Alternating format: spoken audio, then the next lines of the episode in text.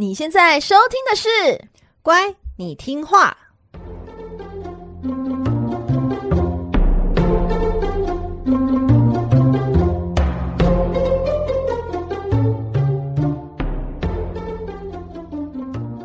每集介绍一幅名画加一则故事，从故事的关键找出欣赏艺术的线索。只要听懂故事，就能看懂名画。现在跟着我们一起乖乖听话。So full of Vicky。大家好，我是葵花子。嗨，我是佩静。欢迎收听《乖，你听话》。Hello，各位小乖乖们，你们好吗？每集介绍一则故事及一幅名画，希望你听懂故事就能够看懂名画。佩静，你有看过一部电影叫做《普罗米修斯》吗？嗯，没有诶，但有听过这个名字。他是二零一二年一个好莱坞大导演叫做雷利·史考特他所执导的异形电影。它的剧情是围绕在吼一艘名叫做普罗米修斯号的太空船，还有它的船员，他们这一群人准备要去外太空的星球去探索人类的起源。可是却不小心发现了可能会导致人类灭绝的危险。可是普罗米修斯号不是希腊神话的人物嘛？就为什么要用这个名字来取太空船呢？普罗米修斯在希腊神话中的知名度可能不太高，小乖乖们也不一定可能会听过他，但是他却是非常重要的精神代表，因为他在这个神话的系统里面，他是创造人类的造物神。不仅如此哦，他还教导人类的文明还有记忆，帮助人类在众神善变的统治下好好的生活。所以说。电影《普罗米修斯号》是以太空把它当成太空船名嘛，原本是要用来探索人类的起源，就是刚好要呼应这位神他原本故事里面的典故。我们甚至可以这么说，没有任何一个神比普罗米修斯更爱人类，但是也没有任何一个神比普罗米修斯过得更凄惨。哦，他很爱人类，但是过得很凄惨。想要知道他如何过得很凄惨吗？好，我已经准备好我的面纸。先要等下要哭了是不是？可能会哭。好，我们今天就来认识这位甘苦男子，还有关于他有点痛痛的故事。我们之前和小乖乖们聊过希腊神话的起源故事，所以我们大家知道哈，众神之王宙斯，他不是一出生就当王的，他为了要夺取天界的统治权。率领他的哥哥和姐姐们组成同一个阵营，称为奥林帕斯神族，以下克上去对抗他父亲克罗诺斯同辈神子的泰坦巨人神族。奥林帕斯神族和泰坦巨人神族两边的阵营打得不可开交，可是，在漫长无止境的天界战争中，从来没有任何一方获得压倒性的胜利。一直要到原本是属于泰坦神的普罗米修斯，他已经预知了战争的结果，于是他说服他的双胞胎弟弟叫做埃比米修斯，一起倒戈到宙斯的阵阵营，然后才让宙斯去迎来最后的胜利。为什么普罗米修斯能够预知战争的结果呢？他又是怎么帮助宙斯获得胜利的呢？其实哦，这一切都跟普罗米修斯他的人物设定还有他的个性有关。在神话中，普罗米修斯他精通数学、航海、天文、建筑、医学、艺术，你看全包了。哦，那他精通股票吗？欸、拜托，我们很需要，很需要。最近好绿 油，怎么办？怎么办？绿油油。所以他应该应该那时候没有股票啦。如果有，他应该也是一方霸主吧，哦、就是会会上节目的老师之类的。哦，厉害厉害厉害！然后他非常的善于谋略，还有决策，就等于是军师的角色。那套用在现在的说法哦，如果他可以去考，现在是什么学测吗？还是机测？还是什么？大学联考，哎，大学联考是我那个时代的，应该也是学测吧？他就是 PR 只会落在百分之九十九点九这样子厉害的神界学霸，可是呢，偏偏他的个性又有一点叛逆，有一点反骨，是非常勇于挑战权威的。哦，这种人真的是最讨厌，就是又会念书，但是他又很酷。啊，好爱哦！天哪，两个花痴，但这种人设真的很棒，我好喜欢。嗯，那他的名字叫普罗米修斯，他的前面两个字开头的字根叫 pro，就是 P R O，在古希腊语的时候，这个意思是代表在前面，所以普罗米修斯他从名字开始就是代表的是先知先觉。只可惜他有一个弱点，就是我刚刚提到的，他弟弟叫做埃庇米修斯。埃庇米修斯的字根就是他的开头那个埃庇，就是 epi e p i，在希腊语是在后面的意思，就代表后知后后觉。所以他妈妈生了他们，就是一个是先知先觉，一个就后知后觉。对，哈，他弟弟没有任何的功用吗？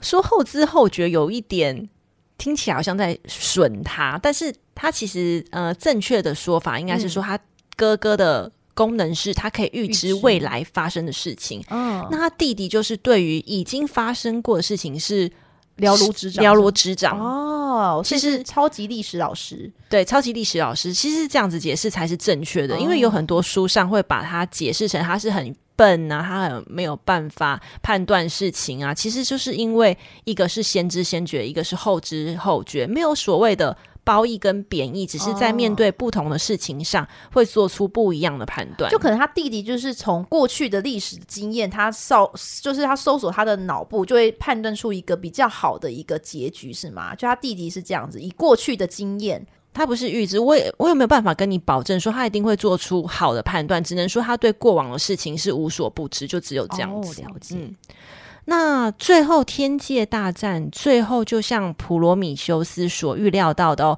宙斯阵营的奥林帕斯诸神诸神就获得了胜利，然后当上天王的宙斯，他就以最公平的奖赏制度来分配他的同阵营的神明应该有的荣誉还有权利，然后以最无情的裁判去惩罚敌对阵营，就是泰坦巨人属猪。因此，在宙斯的管理之下，天界其实呈现秩序井然有序这样子的分配。现在只剩下一个问题了，就是诸神还有人类的定位划分问题。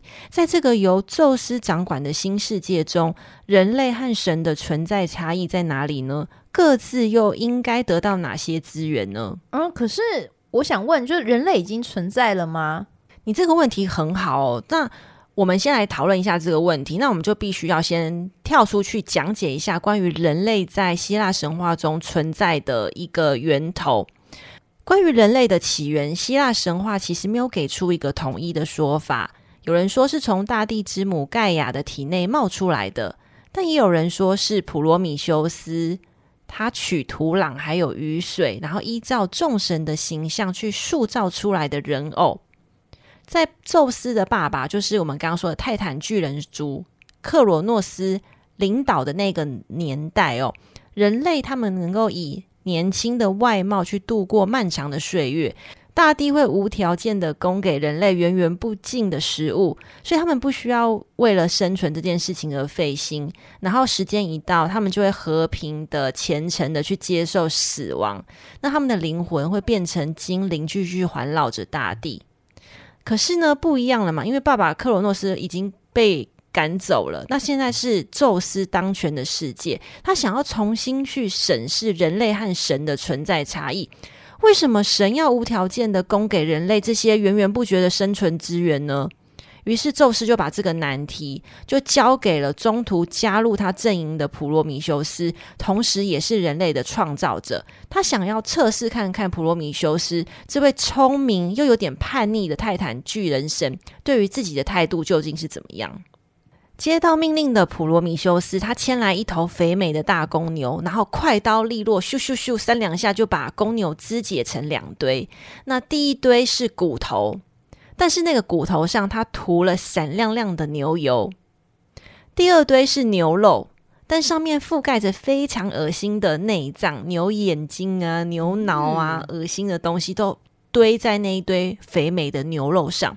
然后他把这两堆牛肉处理处理好之后，就把它摆在宙斯的面前，然后让他去挑选属于神的那一部分，然后由此来决定神与人的本质差异。嗯，裴景，如果你是宙斯，你会选哪一堆？是牛、嗯、牛骨还是牛肉？我可能会先把普罗米修斯就是拉下去，因为想说，我这我在问你，你还给我选择题，还给我那个牛肉跟牛骨，好了，如果硬要选，我可能会选那个骨头上可能就亮亮的有牛油这样子，看起来比较干净，比较高雅一点。哦，那我要恭喜你，如果你今天是宙斯，你就是选到了最神圣、最神性的那一块了，所以你也是神族之一。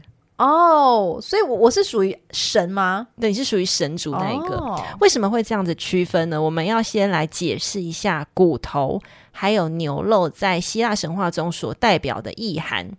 其实骨头它是架构身体最重要的部分，不容易腐烂，所以其实就是最接近不会死亡的那个部分。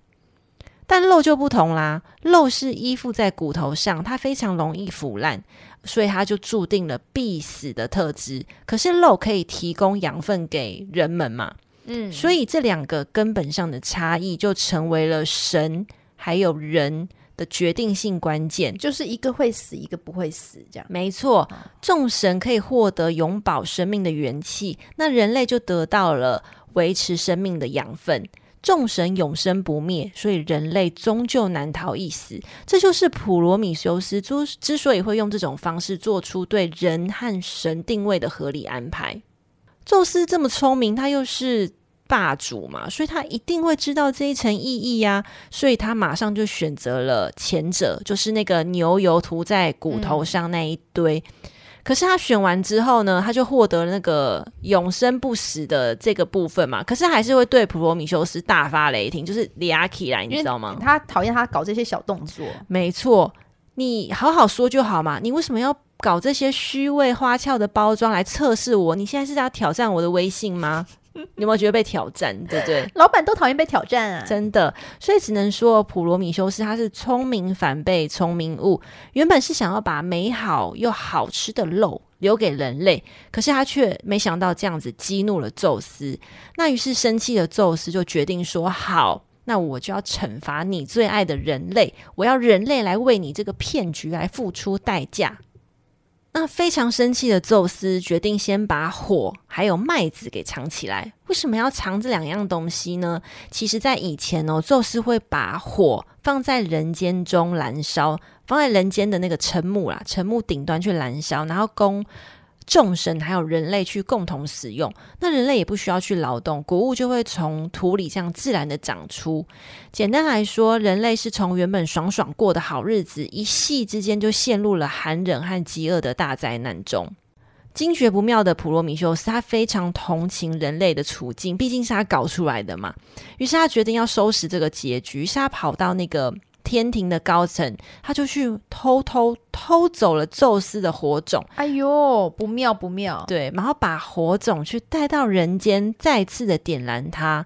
那有了火，人类再也不用于寒冷中战斗，也不用于暗夜中担忧，更不用生吃沙西米了。以后都有熟食可以吃了。我们现在还蛮喜欢吃沙西米的，对，沙西米好吃。除此之外。普罗米修斯还教导人类农业耕种的技术，于是把藏在土里的麦子变成粮食，然后透过自己的劳动来发展文明。当人间再次飘来阵阵烟火的时候，宙斯才发觉：哎呀，火种被偷啦！哎呀，宙斯也是后知后觉啊，是啊。二度被愚弄的宙斯，他非常生气，他立刻的招来奥林帕斯的众神，然后精心创作了一个女人，叫做潘朵拉。那潘朵拉也是希腊神话中第一个人类女女性，他就送到普罗米修斯的弟弟，就是埃比米修斯，给他当妻子。后来就搞出了一场宇宙级的大破坏。宙斯惩罚完人类，接下来就要惩罚三番两次来跟他作对的普罗米修斯。他命令降神福尔坎，记得福尔坎吗？嗯，有，就是那个维纳斯的老公。对他，我们第二集有介绍过，就是那位工具人嘛。他打造一副坚固无比的锁链，然后把普罗米修斯牢牢的捆在高加索山的峭壁上，然后派出一只巨大的老鹰，然后从天俯冲下来啄食普罗米修斯的肝脏，把肝脏吃得干干净净，不留残渣。但这没有结束哦，到了晚上。普罗米修斯的肝脏又会再度的长出来，然后隔天又有老鹰又会再次的出现，然后把他的皮肉扒开，然后去吃掉他的肝脏。这种循环式的虐待，就是日复一日，年复一年，让普罗米修斯尝到甘苦无人知的痛苦。嗯，真的太惨了吧？听起来就超级痛。对啊，是虐刑呢。数不清几千几万年哦，时间也够久。直到宙斯的儿子，就是大力士海格力士出现，然后他射了一支箭，然后把巨婴射死，才将普罗米修斯这位甘苦没人知的男神从痛不欲生的折磨中解放出来。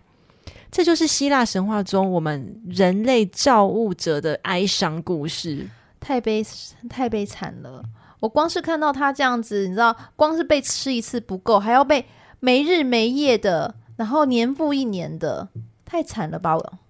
好，那让我们一起欣赏今天这幅保护级版本的被俘的普罗米修斯。为什么是保护级？呃，因为呢，限制级跟显星版的呢，你可以到葵花子的部落格看就好了。我实在是看了也是会害怕的，我很害怕那种血淋淋的肠子露出来这种，就 combo。我以为今天会来讲重口的。重口味的吗？重口味的，我怕讲了，我等一下吃不下饭。OK，对，而且我们很多你知道，小乖乖是在夜深人静的时候听我们两个的声音，我不希望我们两个变成鬼故事，会做噩梦。对呀、啊，好，那小乖乖们，我们打开 IG 一起来欣赏吧。好，我打开了。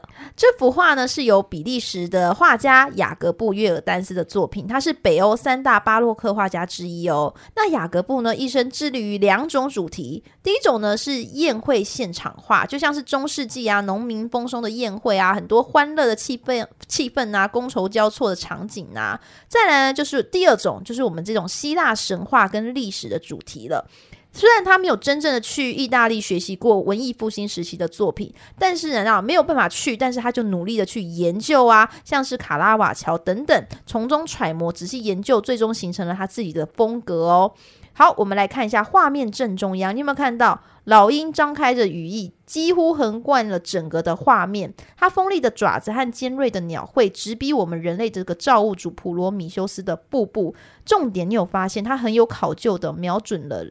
肝脏的位置，他可能出发前有被教导肝脏在哪里，有先上过医学课。你说那只老鹰吗？对，宙斯有教他，也是啦。可是，而且重点是他年复一年的每天戳，他应该都知道在哪里。闭着眼睛飞，他都知道了。你说伤口已经有结痂，就固定戳那个地方 就好。对对对，从天空这样下来，砰，直接鸟喙就插进去。哦，好厉害哦！好，那我们再顺着往下看，可以看到就是被倒挂手脚、被铁链绑在高加索山的峭壁上，面目非常狰狞的普罗米修斯啊。但是你有发发现吗？他其实还没有被咬到肝脏哎，但为什么还要仰天吼叫？哎，真的先叫先赢啊，先叫先哦，可能说啊，又来了又来了。好啦，因为我觉得我打个针也会叫，那他这样被戳肝脏、被吃肝脏叫也是应该的吧？这时候呢，你还可以看到哦，你有没有发现右上角有一个人物很惹人厌，嘴角上扬的那个笑容，你有没有觉得很眼熟啊？葵花籽。有，他有一些明确的特征，代表说他是 Hermes，就是信使，对不对？没错，他算是出场率真的蛮高的神话人物哦。Hermes 的话呢，你只要看到他手持是商神杖，头戴羽翼帽，那他就是信使之神了。因为他遵照宙斯的一个旨意呢，把普罗米修斯带来这个刑场来看呢，就是就是老鹰有没有正啄食他的肝脏啊？这酷刑到底有没有执行成功啊？他要回去禀报。那我觉得他不管喜事跟惩罚之事哦，真的是只要有他有什么事，他就有他的戏份在。这种人存在好吗？没办法，他要回去交差。也是，而且他好像乐在其中哎。而画家其实他还画了一个，他还把人类画进去。嗯，真的吗？在哪里？就是在赫米斯下方有一个粘土的人头。嗯，真的耶。对，因为。你刚刚故事有提到，就是他是用雨水跟土壤把人类这样捏起来的，所以呢，画家呢就画了一个这样子粘土的人头，一直就有点反讽的感觉，就是哎呀，他因为解救了人类，所以变成有这样子的一个境遇呀。那最后呢，我们要如何判定一幅画就是在描绘普罗米修斯呢？我们可以由故事得到三个线索，你以后就轻松判断了。就第一个呢。是被铁链铁链捆绑在岩壁上的男人，他有可能就是第二个呢。你只要看到老鹰扑倒在一个男人身上啃食他的腹部的那个，也是应该说是就一定是啊，就一定是的嘛？谁会像他这么倒霉？哎、呃，有可能有人 SM 不好说。然后呢，最后一个呢是手持火把的男人，因为他很多画家也会画他偷火把火种的过程。这一个人呢也是。普罗米修斯。那你只要掌握了这三下三项的关键，你绝对就可以在画作中一眼看出这位带给人类生命及文明的神话人物了。刚刚佩锦有说到，就是火池火把这件事情是普罗米修斯一个很重要的观察点。其实这件事情后来也变成一个非常西方文化中非常重要的精神代表。和它最有关联，而且最广为人知的哦，就是属于奥林匹克的运动会圣火，就是我们用传递圣火那个圣火嘛，哦、对不对？那个对，对啊，因为在奥运开幕的几个月前，会先在奥运的发源地，就是希腊的奥林匹亚天后赫拉的神庙中去采集那个圣火的火种。接下来，圣火就会透过接力的方式传递到下一届奥运的主办城市。原本去年要举办的东京奥运使用的圣火，当然也是从希腊的雅典点火，然后以圣火灯，然后这样坐飞机嘛，然后运送到日本，然后进行圣火传递时，都会用都会有一个备用的圣火灯，所以你也不用怕说，哎，怎么火突然熄灭了吗？对，都不用怕，就是熄了之后就立刻再补上新的就对了。然后最后一位圣火的传递者就会在奥运会开始的那一天，他会用一种独特的方式，就是以地主国的呃方式嘛，就是去把那个体育场正上方的那个主火炬给点燃。嗯。奥运的圣火就是为了要纪念为人类盗火的普罗米修斯，然后圣火传递的接力仪式则代表着生生不息的意思，就是一个城市传给一个城市，嗯、然后甚至在当地国家还会有一个人传给一个人这样子的方式。而且还有一个很有趣的小故事可以跟小乖乖们来分享哦。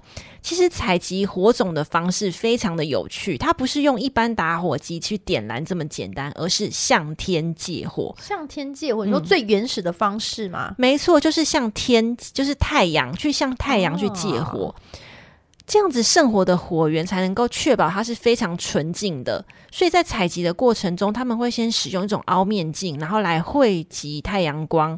然后在那个采集容器中放置容易点燃的相机的胶卷的材质哦，很特别吧？哦，所以他们就在做国小实验，哎，很像是对啊，就在用国小实验来就是采集这个火种。然后高阶女技师就会把那个火火采集火种的那个东西，就是把它伸进去，然后就采到太阳光所点燃非常纯净的火源。嗯。所以我觉得这是还蛮有趣的，就是我都不知道原来圣火的火源是这样子来的。对啊，我还以为真的就是打火机点一点这样子。对啊，反正也没人知道，而且熄灭了再把打火机点开来这样子。我真的看到一些那个网络上介绍这个过程中，那个女技师真的要穿的像古典女神哦，有有看过照片，非常的美。这个部分很传，就是很真的传统是一直维持着，哎，对，一直维持着。嗯好，那今天和大家分享的名画会放在我们乖你听话的 IG 和葵花籽的部落格上，IG 和部落格连接我们都会放在本集的 Podcast 的资讯栏中哦，欢迎大家追踪我们。